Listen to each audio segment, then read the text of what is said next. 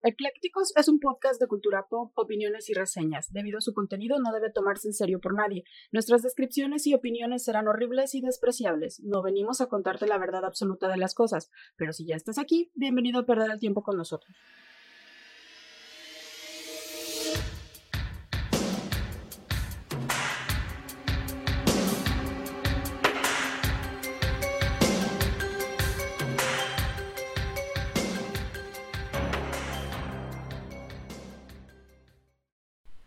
Hola, ¿qué tal? Bienvenidos de nuevo a un viernes, viernes de eclécticos. Este es su podcast favorito en donde hablamos de todo sin saber de nada. Como todos los viernes estamos presentes con un nuevo tema. El día de hoy pues vamos a estar retomando la parte 4 de Misterios sin resolver. Hoy de nuevo nos acompaña con nosotros la presidenta Ali. Saluda, presidenta Ali. Hola, feliz viernes, de nuevo otra vez la enfadosa. Y... Para nada. Y a nosotros la neta es que nos da mucho gusto que, estés y las risas siempre... Sí, Además Ali. complementas todo el desmadre de Ajá. repente de... Ya, ya viste la semana pasada, la verdad que estuvo bien botana el que todos nos... Y además ayudas a hacerle bullying a Claudia. Ah, Sí. gracias. Gra- qué lindo. Eso es lo más divertido del asunto, ¿eh? que ya no nada más es uno, ya somos dos. Y bueno, pues de estos lados de los micrófonos, todos los viernes los saludamos. Yo soy Clau constipadamente. E- Ella es Clau la constipada. Y yo soy Mike, todavía no constipado. Mi, la verdad es que mi voz nasal ya es así por naturaleza. Yo no estoy mormado. Así hablo normalmente, no, Sí, no yo- necesito. Si Yo me- sí ando en, en modo va, va de, de ahora en adelante va a decir, ya no quiero ser adulto, Toby. En, un- cualquier rato va a decirlo. Eh, pues bueno, hoy vamos a hablar de Misterios sin resolver. Volumen 4, este episodio 38. Antes de arrancarnos con eh, pues el tema. Primero, saludos a... eh, eh, se llama Eduardo de Santiago que nos escucha desde Guadalajara, Jalisco. Sí, saludos. Muchas gracias Eduardo por escucharnos, por compartirnos. Gracias También por ahí nos compartió en sus historias. Eh, varios de ustedes nos estuvieron compartiendo en sus historias. Perales, que siempre nos comparte. Eh, Olivia Martínez también, que pertenece, bueno, a esta... Váyanse a, a buscar este su página también de Instagram, que ahorita les voy a decir cómo se llama. Eh, eh, eh, eh, eh, creo es amigurumi. Ay, Dios. Bueno, se los debo ahorita, pero tiene su página, ya, ya me acordaré al final, se los voy a decir. Este también les recomiendo y les pido por favor que se suscriban al canal de YouTube de Jerry López, así lo encuentran como Jerry López, es un canal de tuning eh, que sale de lo normal, no es del típico mamón que está este, tuneando inalcanzable o demás. La verdad es que es un cuate que tiene mucho carisma para hacer el tuning, ah, yo creo que al alcance de todos. Y además, este, si se suscriben, va a estar haciendo un sorteo próximamente llegando a los 300 suscriptores, ya va cerca, y va a estar eh, sorteando unas tiras LED para eh, faros de automóvil. Ah, Entonces estaría chido que se suscriban y lo sigan entre sus suscriptores. Va a estar haciendo esa rifa. Ya casi llega a la cifra. Entonces corran, suscríbanse y se pueden ganar esa, esa tira LED. Yo de mi parte creo que ya son todos los saludos. Yo quiero mandar saludos a Eduardo Martínez. Sama. Sama, cada que digamos en este podcast Sama, estamos hablando de ti, Ajá. querido Lalito. Entonces, saludos para Lalo. Este, también le quiero mandar saludos a Gago, que ya se está poniendo al corriente con todos nuestros episodios. Gracias. Y nos está compartiendo también por ahí. Entonces, uh, comunidad Pokémon apoyando. Comunidad Pokemaniaca. Yay. Siempre apoyándonos. Para los que todavía no tienen listos este, sus eh, regalos de Navidad. Eso. Bueno, a lo mejor todavía hay tiempo o a lo mejor no, pero si no, pues los mandan ya para el 14 de febrero. Eso no hay problema.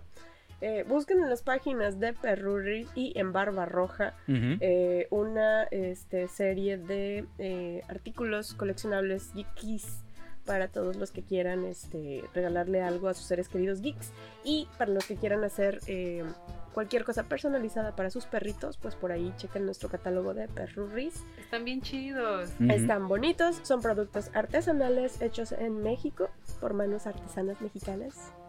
Este, y chequen por ahí sus redes, están, están muy muy padres. Y si les gustan los perritos y si les gustan las cosas personalizadas para perritos hechas a mano, pues por ahí pueden darse una vuelta en las redes de Perrurris, mascotas Y de Barba Instagram. Roja también en y Instagram. Barba Roja también. Búsquenlo. Entonces, eh, bueno, creo que Y eso iba de hace ratito de que igual si quieren que mencionemos alguno de sus páginas que se están promocionando, también subimos unas historias de Nangos, que es una banda tijuanense. Ah, sí, es verdad. Que pues ahí van echándole ganitas. ¿Nangos? Nangos. ¿Tijuanenses? Nangos, Sí. ajá. Ay, te va la historia.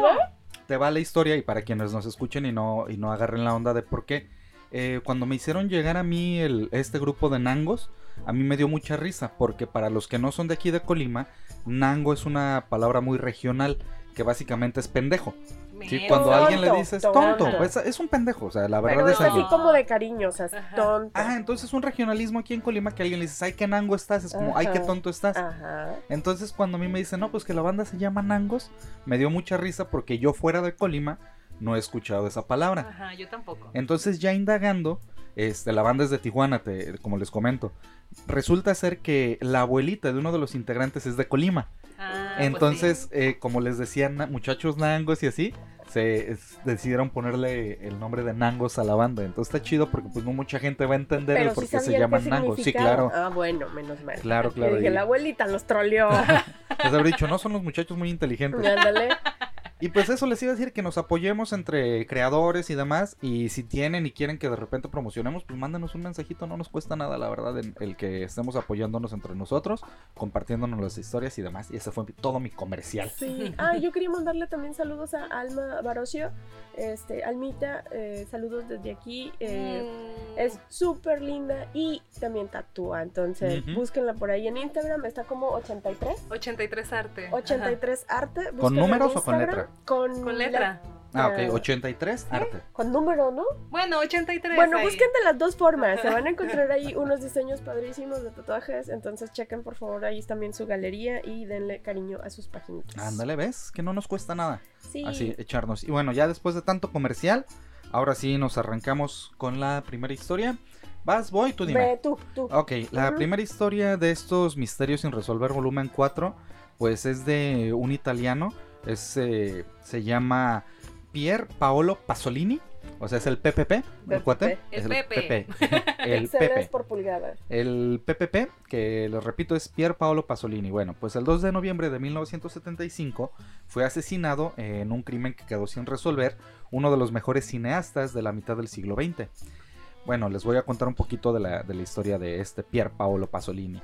Tenía apenas 18 19 años perdón, y estudiaba en la Facultad de Letras de Bolonia cuando logró, logró publicar su primer libro de poesía, Las cenizas de Gramsci. Aquel libro le brindó bastante fama y notoriedad a este joven Pier Paolo, que era un joven pobre, homosexual y comunista. Mm, O sea, te- Ay, ¿y qué imagínate, eh, imagínate en Italia en los 70s, Ajá. siendo homosexual, siendo comunista y además tenía otras características que ahora, bueno, más adelante verán que, que llevan como una serie de teorías conspirativas de, de su muerte. Entonces, este Pier Paolo era, tenía 19 años, muy prolífico, publica su primer libro a los 19 años, un libro de poesías que la verdad es una, una edad Bueno, pero sobresaliente, pero, también el caníbal de la Guerrero y no por eso. él no jamás publicó. Él nada más Ah, escribía. ¿Él, él sacaba sus copias. Ah, no, pues sí. El caníbal, allí iba la fotocopiadora y, Y ya hacía se publicaba. Ya. Era, era este, su editorial Mis Huevotes, ¿no? Se llamaba. Era sustentable y redituable. El, el cuate, sí, no, yo, yo publico, tengo mi editorial. La verdad, el cuate era, egoman- era pero no era. Pero niégaselo. La diferencia es que este no era asesino, fue un asesinado. Ah, bueno. Era la diferencia del caníbal de la guerrero.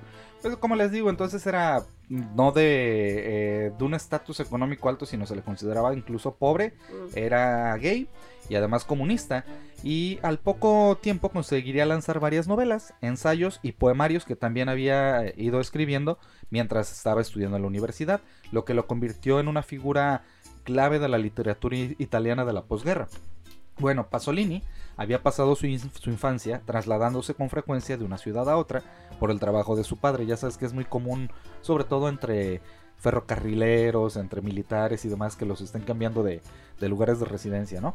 Pues su papá, en efecto, era un teniente de infantería, eh, maltratador, con inclinaciones fascistas, con problemas de ludopatía, eh, que es el juego, los que tienen esta adicción por apostar. juego, sí. Eh, bueno, pues eh, Paolo, este cineasta italiano, bueno, posterior cineasta italiano, se ganaba la vida como profesor en un pueblo cercano a, a Casarza. cuando en 1949 fue denunciado por la policía por corrupción de menores y acto- actos obscenos en un lugar público. Como la faraona. O sea, este cuate, gay, pedrasta, Ajá.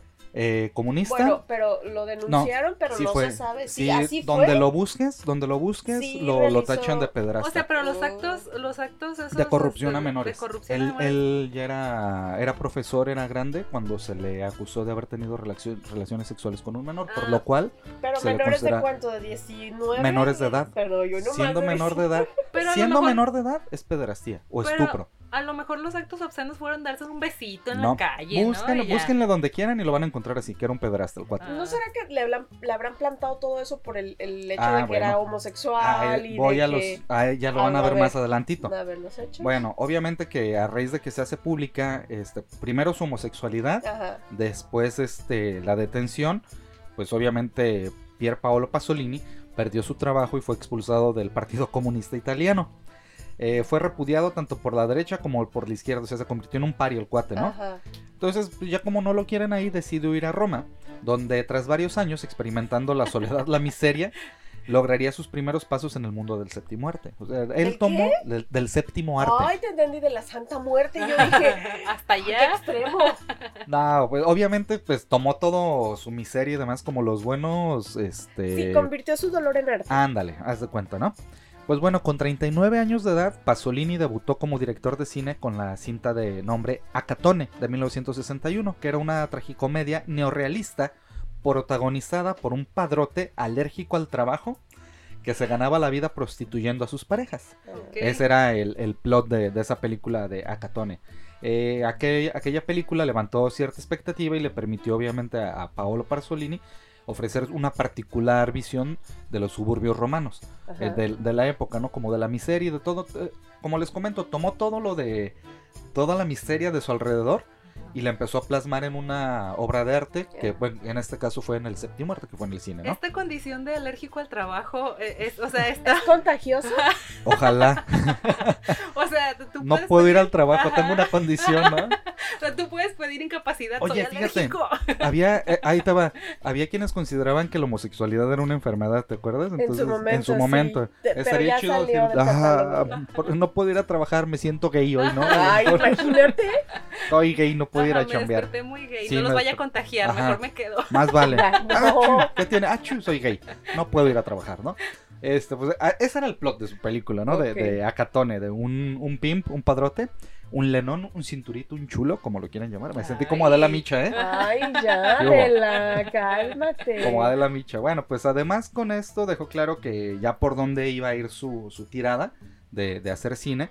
Y entonces el siguiente proyecto que se llama Mama Roma, de 1962, donde la gran Arma, a- Ann Magnini, Magnanini, perdón, eh, que es una actriz italiana, encarna una prostituta romana que fue nominada ella al León de Oro en el Festival de Venecia. O sea, ya Ah. empezaron a hacer como que empezó a crecer su popularidad. Eh, a pesar, ahí te va la otra condición. A pesar de ser un ateo confeso, o sea, él se consideraba ateo. Ajá. Entonces vamos a poner otra vez la, la, La lista. la lista de, de Paolo. Homosexual, Ay, Check. ya. Comunista. Bueno, como Check. si eso fuera malo. pederasta, Check. Bueno, eso sí es malo. ateo. Ajá. Check. Entonces, imagínate todas esas condiciones, ¿no? Que tenía. Pobrecito. Ya nada más le faltó ser abogado al güey. Para tener así como que lo peor. Eh, bueno, pues el- este cineasta se animó a rodar El Evangelio según San Mateo. O sea, hizo una película llamada El Evangelio según San Mateo de una sátira, me 1964, imagino. ¿no?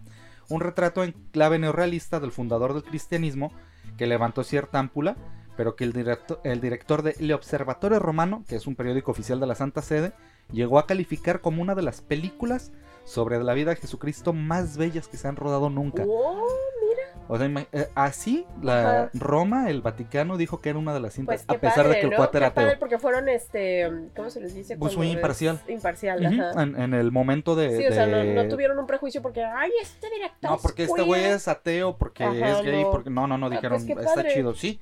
Eh, Por eso iba, era un, un director muy en Estaba ascenso. escalando. Oye, pero explícame qué clase de fidecina tienen en, en Italia. Italia hace unas como para películas que, muy o sea, chingonas. un, un güey que viene de, no sé, Ningunlandia. No, y, lo que y pasa es decir, que este, dicen por ahí, dinero para hacer una película, o sea, yo quiero un- saber.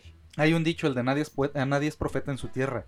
Entonces el cuate se tuvo que ir de, de donde estaba hacia Ajá. Roma, bueno, Ay, obviamente bueno, en el mismo país, Italia. obviamente en el mismo país, pero es, es como mucha gente que sale de, de la República y se va a la Ciudad de México y ahí la pega, que es, es lo que ha pasado con muchos, que lo veíamos hace poquito con el podcast de leyendas legendarias que son la vez la excepción y que le decían a Badía, ¿por qué no te vas a la Ciudad de México?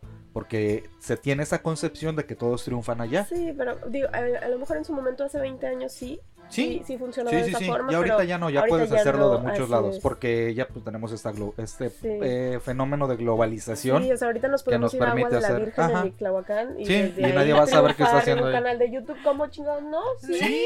Oye, ve el de, de mi cocina o no sé de mi qué rancho tu tu cocina, sí. Y también está ahí en San Jasmeo o te columpio de los aguacates o no sé dónde está la señora. no, quién sabe qué alburas estás diciendo. No, no, no, pero esa señora es de Creo que es de Tejeringo el. Chico. No, es de Michoacán. Mira, no estés diciendo esas cosas. Es de Temasco el Chango. No es de ahí. Qué desagradable persona eres. No, un saludo a la señora de, de, de mi rancho a tu cocina. Ay, sí, Hace yo- unas recetas bien chidas. Con Señora sal, pero de mi rancho a tu cocina de Tejeringo el Chico, felicidades, está haciendo bien chido su Qué canal. grosero. Es que no sé, pero bueno, para que veas qué, qué tanto se proyecta, ¿no? Eh, bueno, pues obviamente después de hacer este estas obras y ya lo estaban alabando y todo, llegaré a una de sus obras este, más personales que se llama Pajaritos y Pajarracos de Oh. 1966, que es una comedia ácida protagonizada por un comediante italiano de nombre Totò, muy famoso en, en aquella época, Es sobre nepes, ¿verdad? eh, donde el cineasta, pues Es en suena, blanco ¿verdad? y negro, ¿verdad? mostró una vez este pues su carácter comprometido. Eh, la, la película era una fábula narrada en prosa que en las propias palabras de Pasolini así la describió. Una fábula narrada en prosa. Eh, se estrenó en España 13 años después, fíjate, esta, esta película 13 O años sea, la después. filmó durante tres La- no, no, no, la grabó en la se estrenó en Italia en 1966 y España llegó hasta 13 años después. Ah, como estreno. ya, ya, ya, ajá. Eh, una vez que terminó Pajar- Pajaritos y Pajarracos, es que me da mucha risa la, la cinta, ¿no? Dice, estas son sus palabras, ¿eh? Al acabar Pajaritos y Pajarracos, me di cuenta de que la ideología tenía un papel mucho más importante del que esperaba.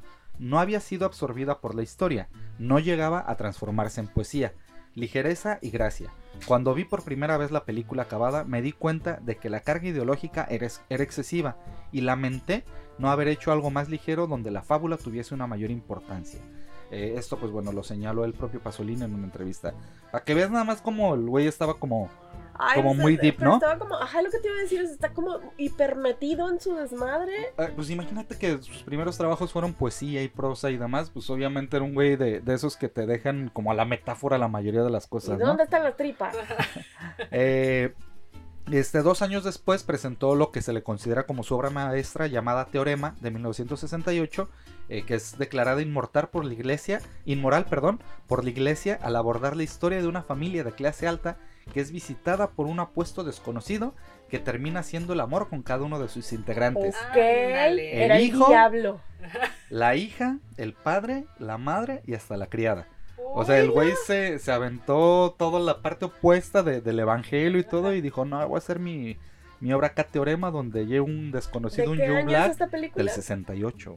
Ah, bueno, también era la época donde las películas Sí, pero también era la época de mucha censura, güey. ¿Estás de acuerdo que... en, que- en Europa no, al Acuerda- contrario. acuérdate de, de Cinema Paradiso, cómo llegaban a los cines, este, sí la viste, ¿no? Sí.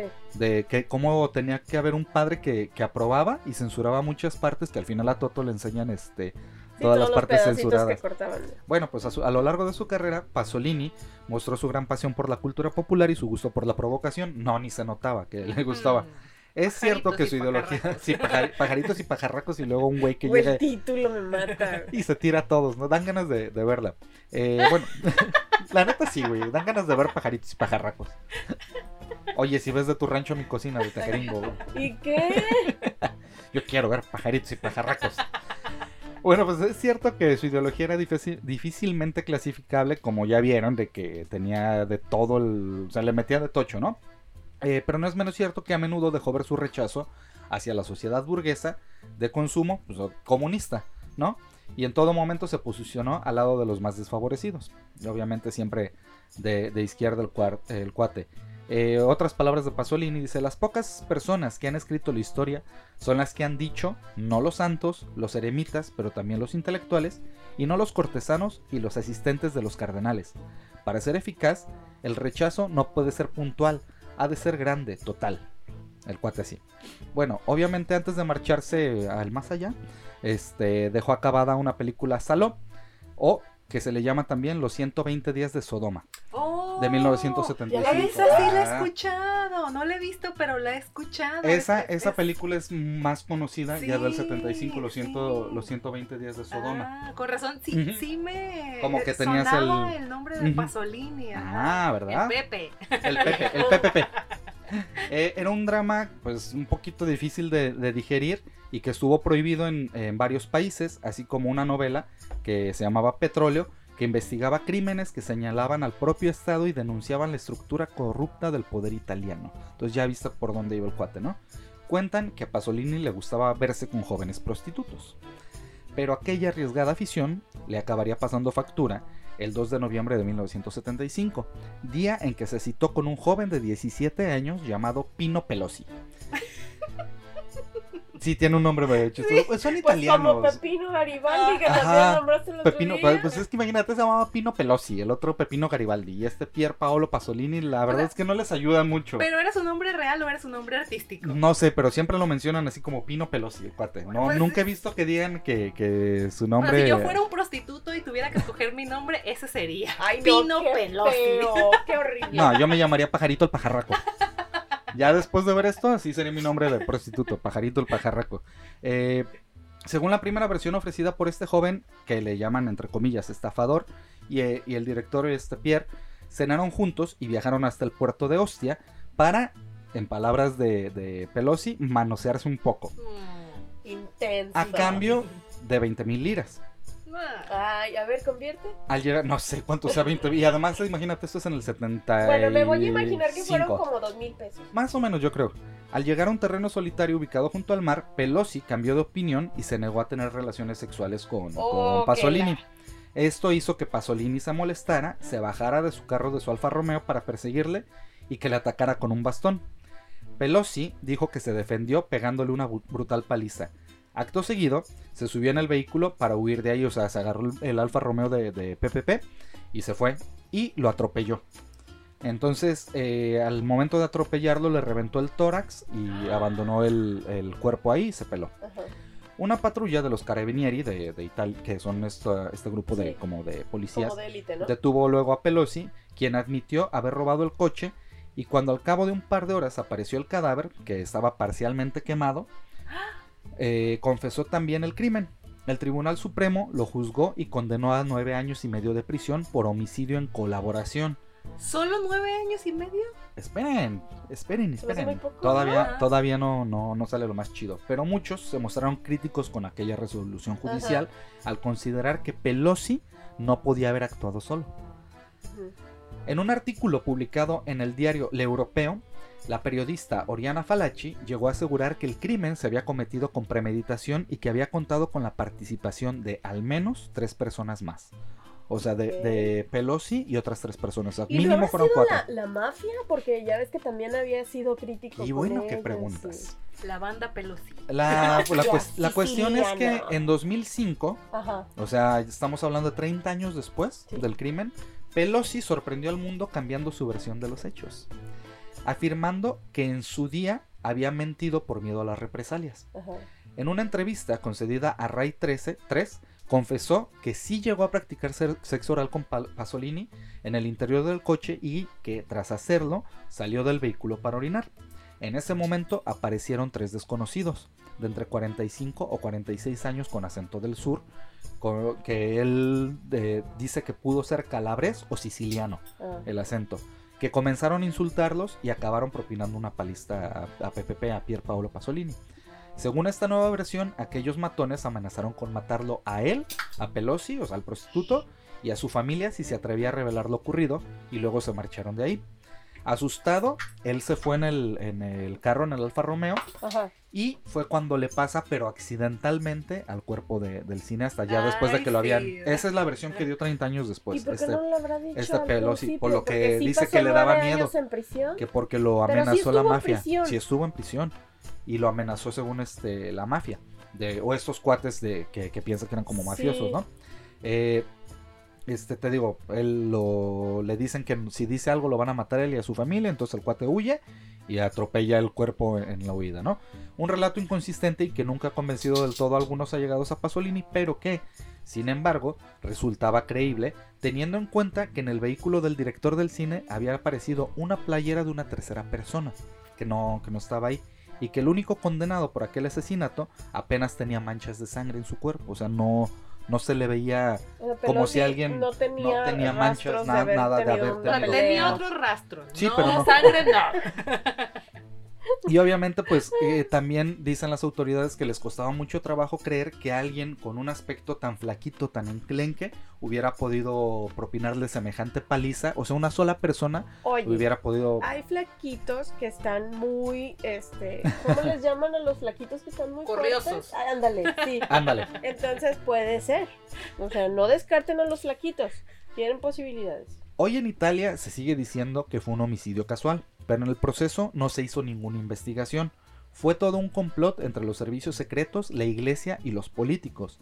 Se había creado un ambiente de que Pasolini era un hombre peligroso que hacía daño a la sociedad italiana y a la democracia. Afirmaría en una ocasión eh, otro cineasta italiano de nombre Federico Bruno, quien investigó a fondo la vida de Pasolini para hacer una, una película, este, una Sobre biopic, ¿no? Sobre su vida. Eh, es absolutamente injusto cómo una figura como Pasolini ha sido borrada de la memoria de Italia. Fue un testigo de su época que se dedicó a denunciar la pobreza, la corrupción, las miserias. Con su cine rompió de manera rotunda los esquemas estéticos de la época, algo así como hizo Buñuel con Los Eh, Olvidados. Justo eso te iba a citar. Es Y que eso es lo que dijo ¿no este sientes cuate? que de repente también como que glorifican este cine de... Es un cine que a mí, la verdad, Mira. no, no me fascina porque, o sea, no... Ay, es de esas películas que dices, ay, ¿por qué la vi? Estoy deprimida, o sea... Es que Son hablas desde tu privilegio, claro. No, es que las de Buñuel son películas que deprimen y el contenido de este Pasolini Es de- también, mira. o sea, sí, reflejan una realidad. Es como ver Amores Perros. Entre 40 y O sea, Amores 60, Perros así acuérdate de, de, Ismael "Ay, qué Rodríguez, que hizo triste". Nosotros los pobres, ustedes los Ajá. ricos, Pepe el Toro. Eh, yo tengo esta eh, teoría, o al menos a mí me enseñaron un poquito en la escuela cuando veíamos estas cuestiones, de que una de las cosas más bajas que puedes hacer es mover sentimientos como cuando te da lástima algo, ¿me entiendes? Entonces, si, si evocas a la lástima de, de la gente, como que es lo más bajo que puede ser, entonces a lo mejor por eso, porque a ti te, te sientes que te quieren generar lástima Es que, huevo. ¿sabes qué? ¿Has visto un rincón en el cielo con Pedro Ujú. Infante? Sí, no sé sí, qué sí. cosas, que se Pues les muere estaban el de niño. moda, estaban de moda Spoiler alert. O sea, ay no, güey. Son esas películas que hasta te sientes mal de Eso no es spoiler. Klaus. O a lo mejor alguien no ha visto un rincón en el cielo. Después de casi 100 años, ¿no? Spoiler alert. Alguien no no, ha visto vean. una película de hace Es 100 muy años. triste, es muy triste. Nosotros los pobres, güey, es muy triste. Bueno, pues O ahí les va. Continuamos con el, con el caso de PPP, que siempre ha existido la sospecha de que detrás de la muerte de Pasolini se escondió un crimen político disfrazado de ajuste de cuentas entre homosexuales. Según se descubrió en 2009, el director de cine había estado investigando la misteriosa muerte en un supuesto accidente, entre comillas, del industrial Enrico Matei y conocía los nombres de sus asesinos. O sea, él a, la par estuvo investigando la, la muerte de, de un industrial o un empresario de la industria de nombre Enrico Matei y él, él conocía los datos y los nombres de los que lo habían matado. Esa es una sospecha. Es que, perdón, Mike, pero yo me acuerdo que al principio dijiste que su cuerpo estaba quemado, ¿no? Ajá, tenía, tenía... Y, Pero, o sea, y el le, cuate le nada más... echaron gasolina. No, es lo que dice, se nada más estaba por quemado. La llanta, o- Pues es que no, la, cuando descubren según esto nada más lo que pasó fue que el carro le, le pasó encima Sí. y te puede dejar una marca pero no te puede Ajá, quemar. Ajá. Bueno, pero es que la llanta te puede hacer una abrasión. Sí, pero no te puede quemar todo el cuerpo. O sea, no te Ah, puede hacer una abrasión. quemaduras. Sí, Nada más dice que estaba quemado el cuerpo. No he visto la ¿Hay autopsia. No le he visto, fíjate. Ay. Por fotos no encontré del, del cuerpo. Eh, un primo de Pasolini consiguió que se llevara a cabo un análisis de ADN presente en la ropa que el cineasta llevaba ese, ese día del crimen. Y los cinco diferentes ADNs hallados en esas prendas llevaron a que se reabriera el caso a petición de un exalcalde de Roma de nombre Walter Beltroni. Y este eh, volvieron después del 2009 a abrir el caso porque encontraron eh, cinco ADNs diferentes en la ropa de este cuate. Yo creo que se aventó un, Orgy, un orgy. gangbang acá bien chido, ¿no? La neta, el cuate. Eh, este, ahí estaba la cita, dice, Pasolini fue asesinado por tres personas, declaró esta vez Pelosi ante el fiscal. Sea, ya viene de nuevo el, el cuatito este. Ay, yo ya no le creería nada a ese güey. Cada vez mete Cambiaba. más. Al rato va a salir Sí. una. Muchos, muchos dudan de, de sus versiones Ajá, por eso, güey, obviamente. Y luego tantos "Ya, años después. siéntese, señor". Dice, Pasolini fue asesinado por tres personas, declaró Pelosi ante el fiscal. Lo golpearon a sangre fría delante de mis propios ojos. Eran romanos. Dos eran los hermanos Borsellino, Franco y Giuseppe, ambos ya fallecidos. Fue víctima de una emboscada estudiada al detalle. Le convencieron para ir a Ostia con la excusa, la excusa perdón, de negociar la venta de las cintas de, la película Saló, robadas tiempo atrás.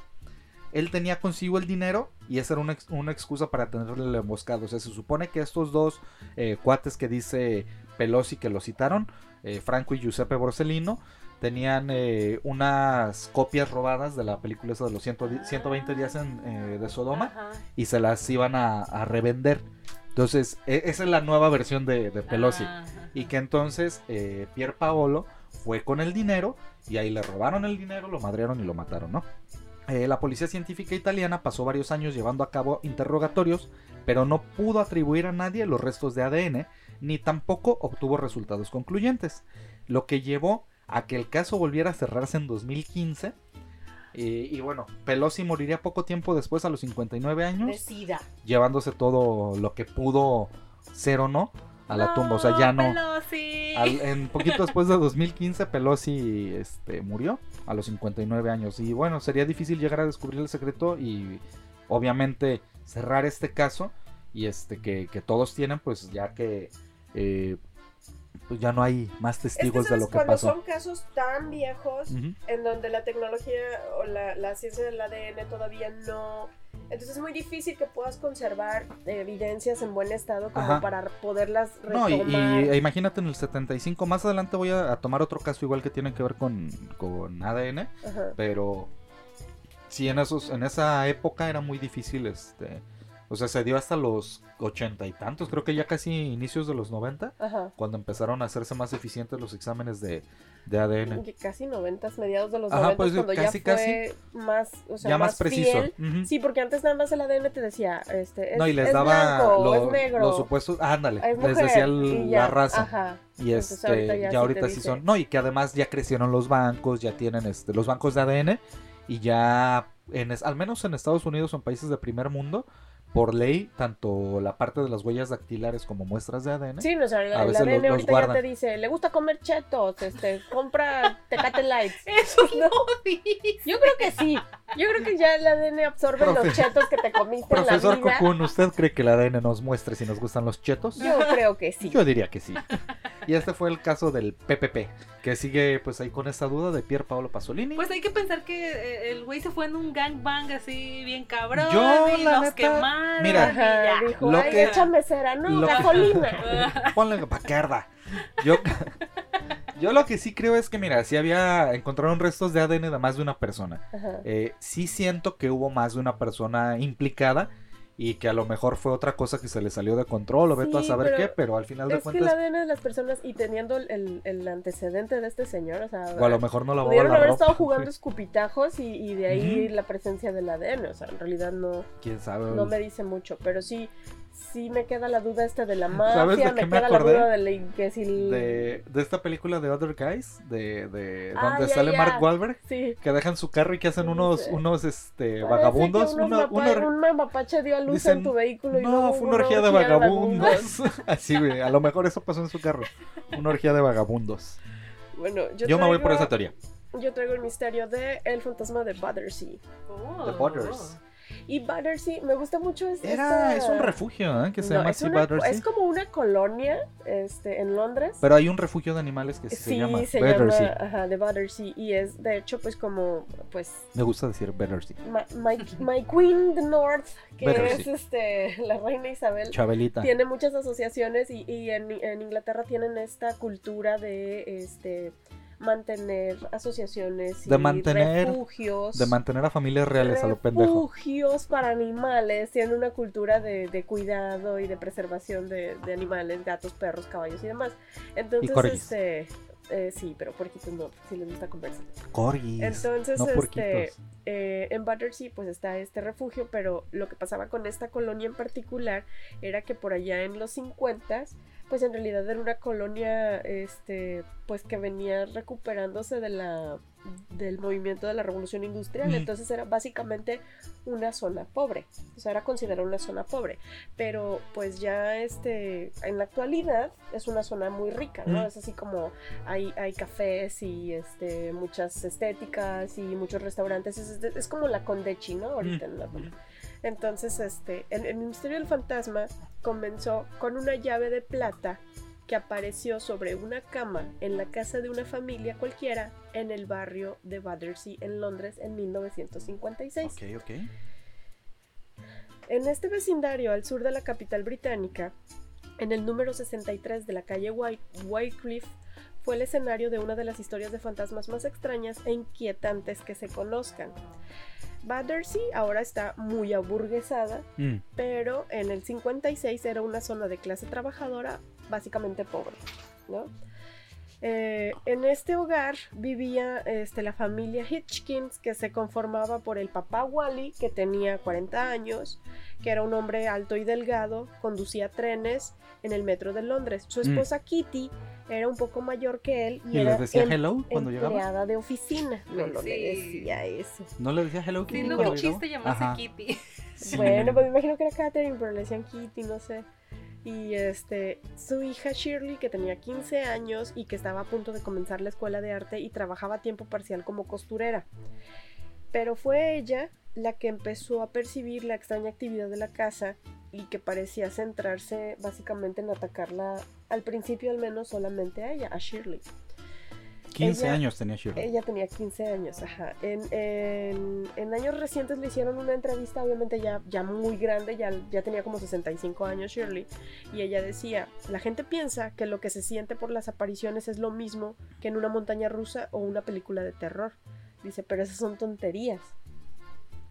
Este, el miedo de verdad es como una enfermedad. Te va consumiendo hasta que llega un momento en el que no puedes caminar, ni hablar, ni siquiera pensar. O sea, es un miedo paralizante. Sí, la- la- de, de plano la paniqueaba tanto que la... la... Es, es pánico ya. O sea, ya, Sí, ya sí. Es, es más allá del miedo, ¿no? Los otros residentes que habitaban esa misma casa con la familia Hitchkins eran la madre de Wally, Ethel, o sea, la abuelita de Mm. Shirley. Y este, ella era un personaje muy colorido, o, sea, muy este, um, reconocido en la Mm. colonia, por así decirlo. O sea, ah, la viejita, no sé qué. Y se le conocía como The Old Mother. Y también tenía un hijo adoptivo que se llamaba John, que era topógrafo y tenía 20 años, este, al que Shirley consideraba como un hermano. ¿no? Pues sí, pues era su hermano adoptivo, pero eso era su Pues, hermano. familias como en Monterrey, ¿no? El primer indicio de que algo extraño estaba pasando fue precisamente la aparición de una llave el 27 de enero en la cama de Shirley sobre una almohada. ¿Y qué tal si era el John así como dejándole la Así, llave? aquí está la llave de mi corazón, Shirley. Esta, A mí se me hace que alguien la troleó, güey. Estoy casi seguro que alguien le quiso hacer la broma. Vas a ver. alguien así de aventó una llave así, cayó por la ventana y de Esto la pura va a deschavetar, ajá. sobre el- Bueno, esta llave... Eso harías tú, güey. O sea, tú lo primero No, querías yo buscar sí una diría, explicación "Güey, paranormal. Un fantasma me dejó aquí esta llave, tengo que Ajá. hallar que abre. Si Sí encuentra me un desarmador, loca. Claudia, en la cama y dice, ah, un buscando- fantasma me dejó un desarmador. Es O, una. o por Ajá. qué, o por qué a mi figura de Evangelion le falta una pata, por Ajá. ejemplo, es actividad paranormal. Bueno, esta llave era una que nunca nadie había visto en la casa. Era plateada, adornada, de tipo antigua. Era de esas llaves que se usaban como en casas ele- elegantes, Mm. no como la casa de los Hitchkins. Sí, que porque era de clase mediero trabajadora. clase baja. ajá. ay.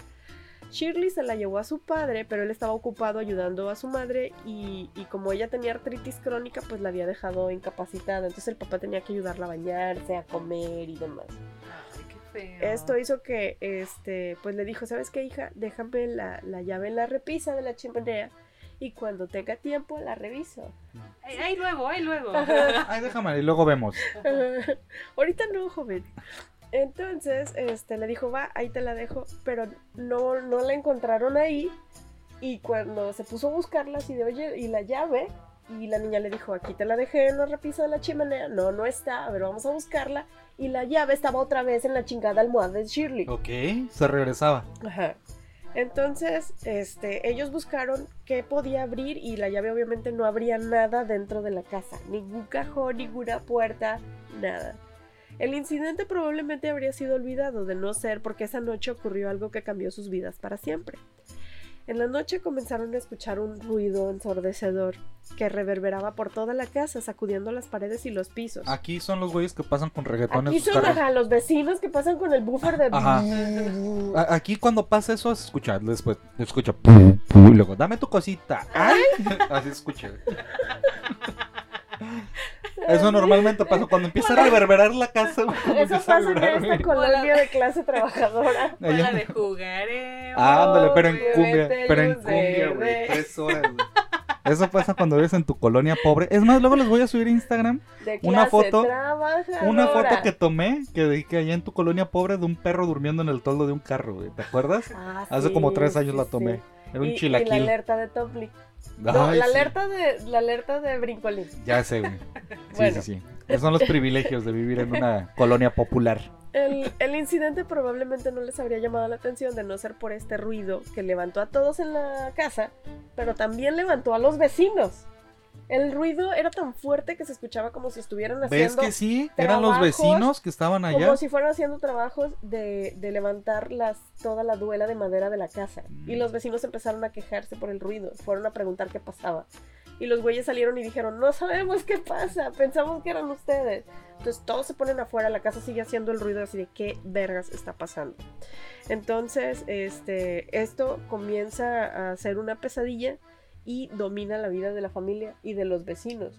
Porque empezó a suceder no solamente en la noche, también a plena luz del día. Oh. O sea, el ruido así, cabrón, ¿no? Los Hitchings vivían privados del sueño y aterrorizados y llamaron a la policía y a varios este, investigadores, pero nadie podía entender la razón de que los ruidos que iban este, desde fuertes sonidos de golpes hasta rasguños que parecían provenir del interior de los muebles. Ok. De los muebles, Como, no como, de las aquella, paredes. como aquella vez que te conté del, del rasquido debajo de la cama, ¿no? O sea, de- Ay, dentro de los sí, muebles. sí, sí. Así me lo imagino. Ajá. Qué loco. Pero pues allá no hay Entonces- iguanas. ¿Qué- ¿Quién sabe que es una iguana y sale con su monóculo y su bombín? ¡Ay, qué miedo! Hello there, I'm, an iguana.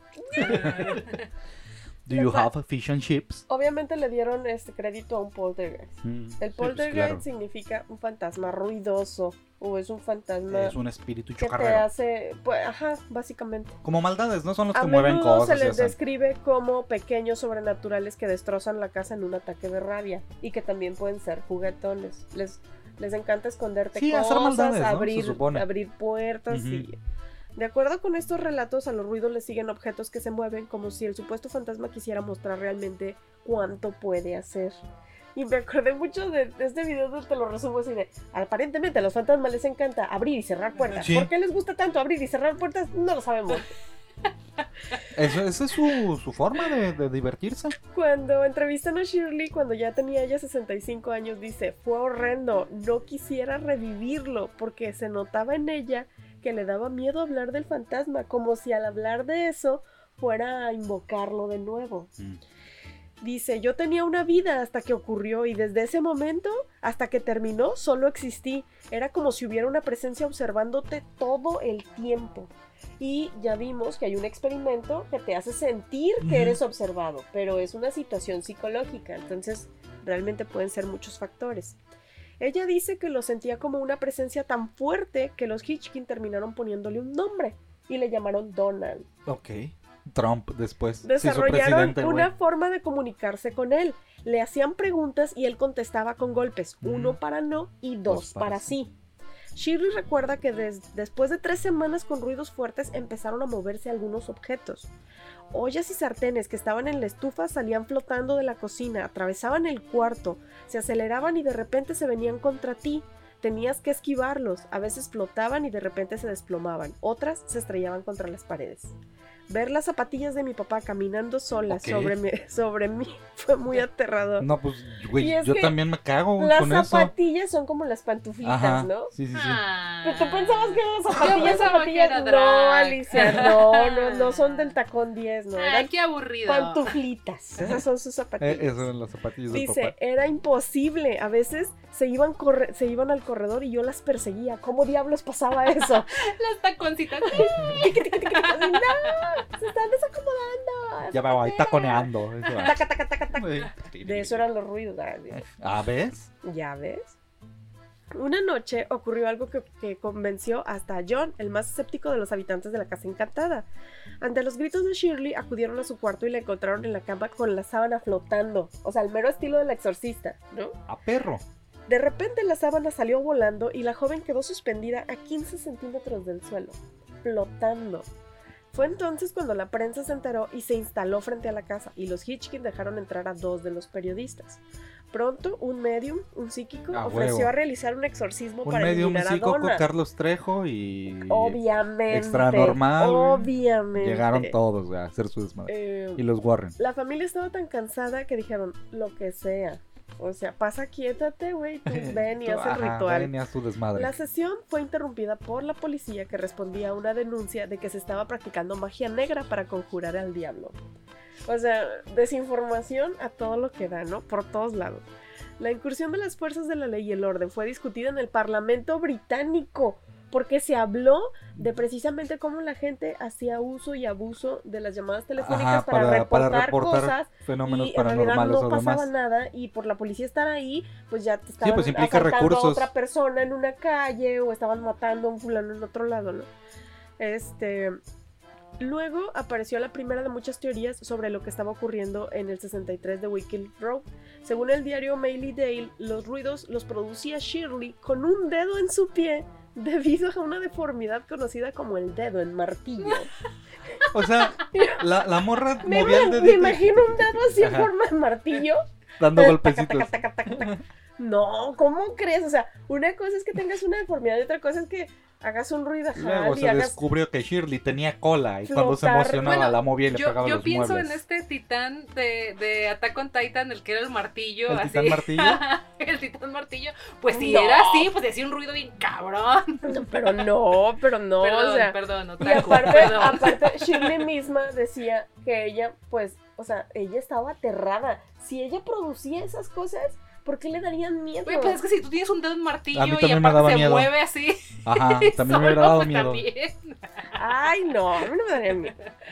Luego, como si no fuera suficiente todo lo que estaba pasando, comenzaron a ocurrir incendios espontáneos y voces incorpóreas. Lo, es- lo escalofriante pasó a ser profundamente inquietante y se empezaron a prender fuego en la casa y uno de ellos fue extremadamente grave.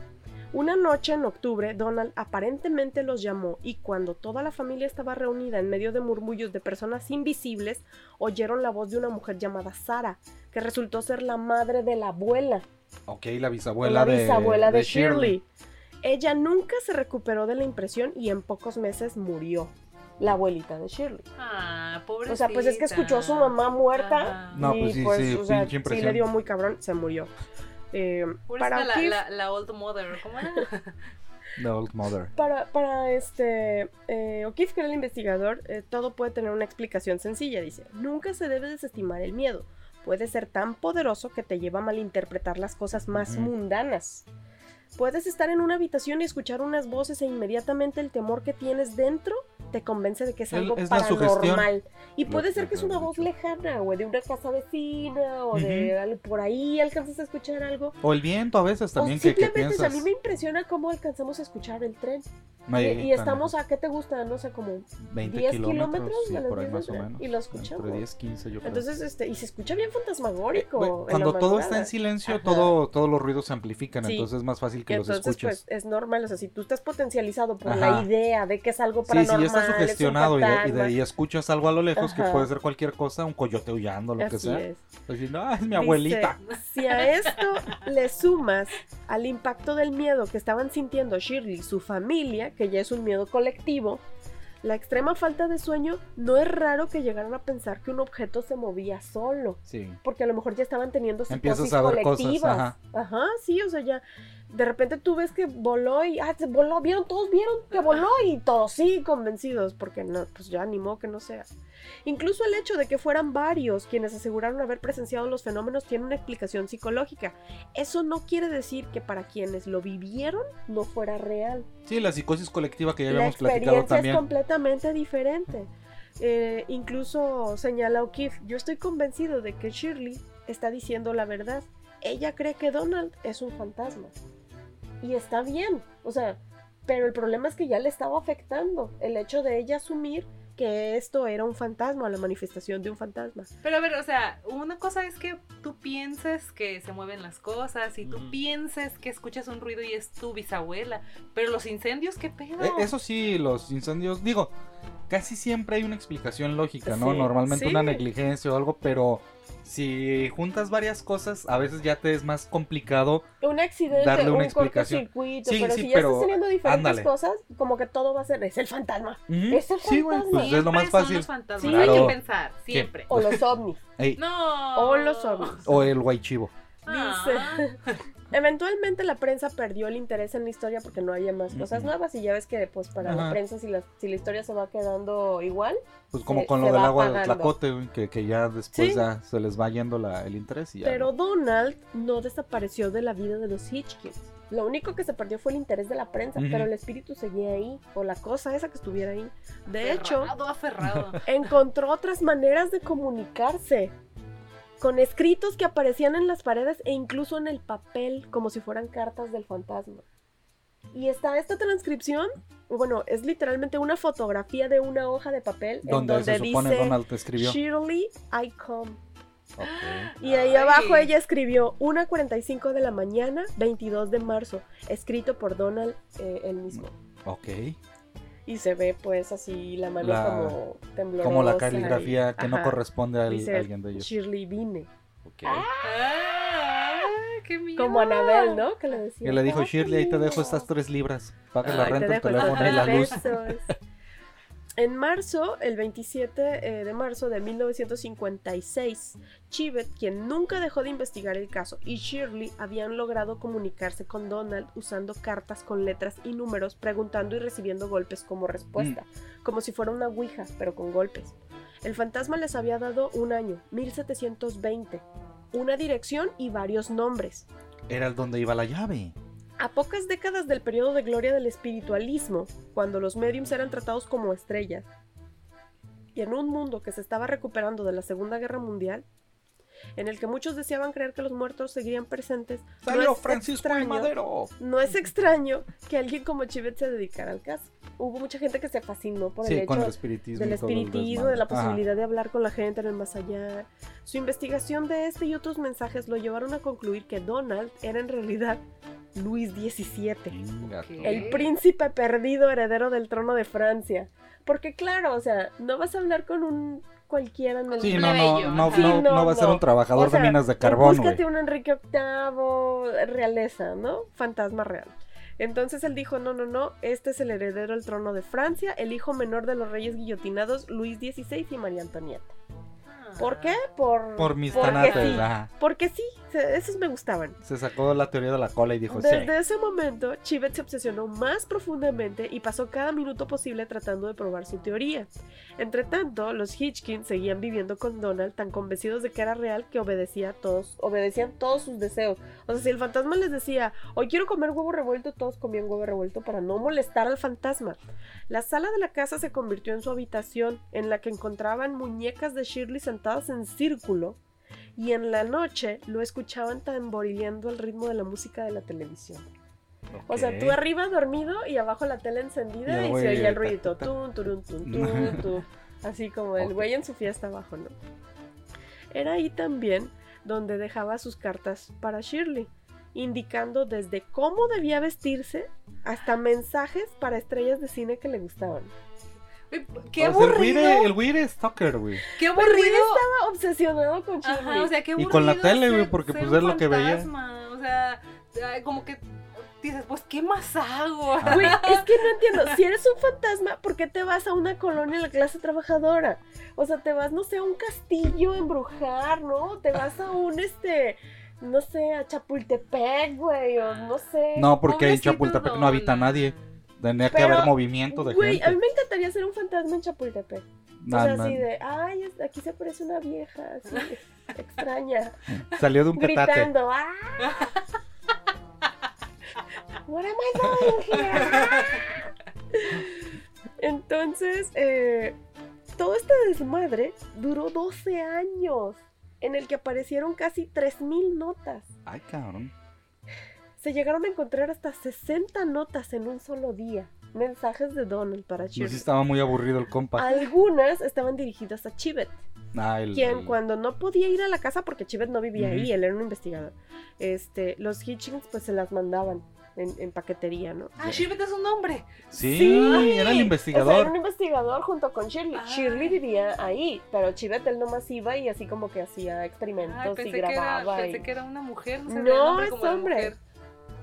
Dice que este su comportamiento, según se reportaba, era siempre dominante. Si no le gustaba lo que estaba por suceder, como por ejemplo que algo cambiara, como que Shirley estuviera planeando empezar a trabajar o, o cambiar O su rutina, Machista el güey, salir aparte con de todo. alguien, entonces Ay, los se. Era, era un fantasma tóxico. de forma Ah. violenta. Porque le decía cómo, fíjate, cómo vestir, con quién salir, con quién qué no. hacer. Amiga, date cuenta, ese fantasma no te ese conviene. fantasma no te No, conviene. red, red flag, amiga. La familia siguió experimentando esos fenómenos hasta 1964, cuando por fin pudieron mudarse a otra casa. Allá, de acuerdo a ellos, siguieron sucediendo cosas, aunque de manera ya más esporádica. O sea, ya no había así como que 60 cartas al día, ya nada más a lo mejor una carta cada dos semanas, cada un Sí, pues es que le costaba trabajo, a lo mejor no tenía para comprar los sellitos postales para Ah. O enviárselas. tenía que llegar y de rápido regresarse Ajá, porque a su no se casita. le hacía de día y luego Ey. cómo llegaba y luego el Uber salía caro. O sea, perdía su programa de Donald. televisión. Ay, Donald, Donald Duck. Dice este Shirley, ¿quién sabe? Todos decían que era yo la que lo estaba haciendo, Es lo que era pensaba. mi culpa, que yo era la niña poltergeist, así que pensé que tenía que ser mi culpa, que algo había de malo en mí. Y no necesariamente, porque no, no, es que puedes manifestar o puedes eh, expulsar energías que hagan que cosas se muevan. Bueno, es que hay datos hay, hay casos documentados de Sí, de una personas proyección o algo así. que ajá. bajo extremo estrés pueden Ajá. hacer que pasen cosas, pero ellos lo sienten como agresiones, pero en realidad son proyecciones de ellos mismos. Dice Shirley, yo sé que yo no lo estaba haciendo, al menos no conscientemente. Y ese es el problema, porque es gente que tiene superpoderes y no sabe dominarlos. Maldita academia de, profesores. eso te iba a decir. ¿Cuándo van a abrir? ya sé. Para Pues jóvenes sí, superdotados. James McAvoy, te estás tardando. ¿Me estás escuchando. James McAvoy? Ya, ábrelo. Dice, y la escuela también.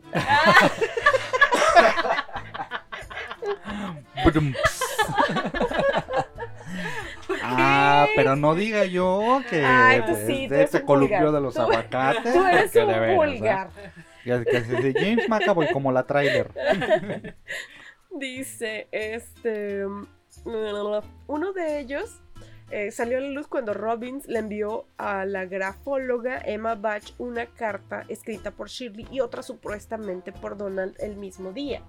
Porque de acuerdo a lo que señala Shirley dice, pues quizá yo lo hacía pero no era consciente.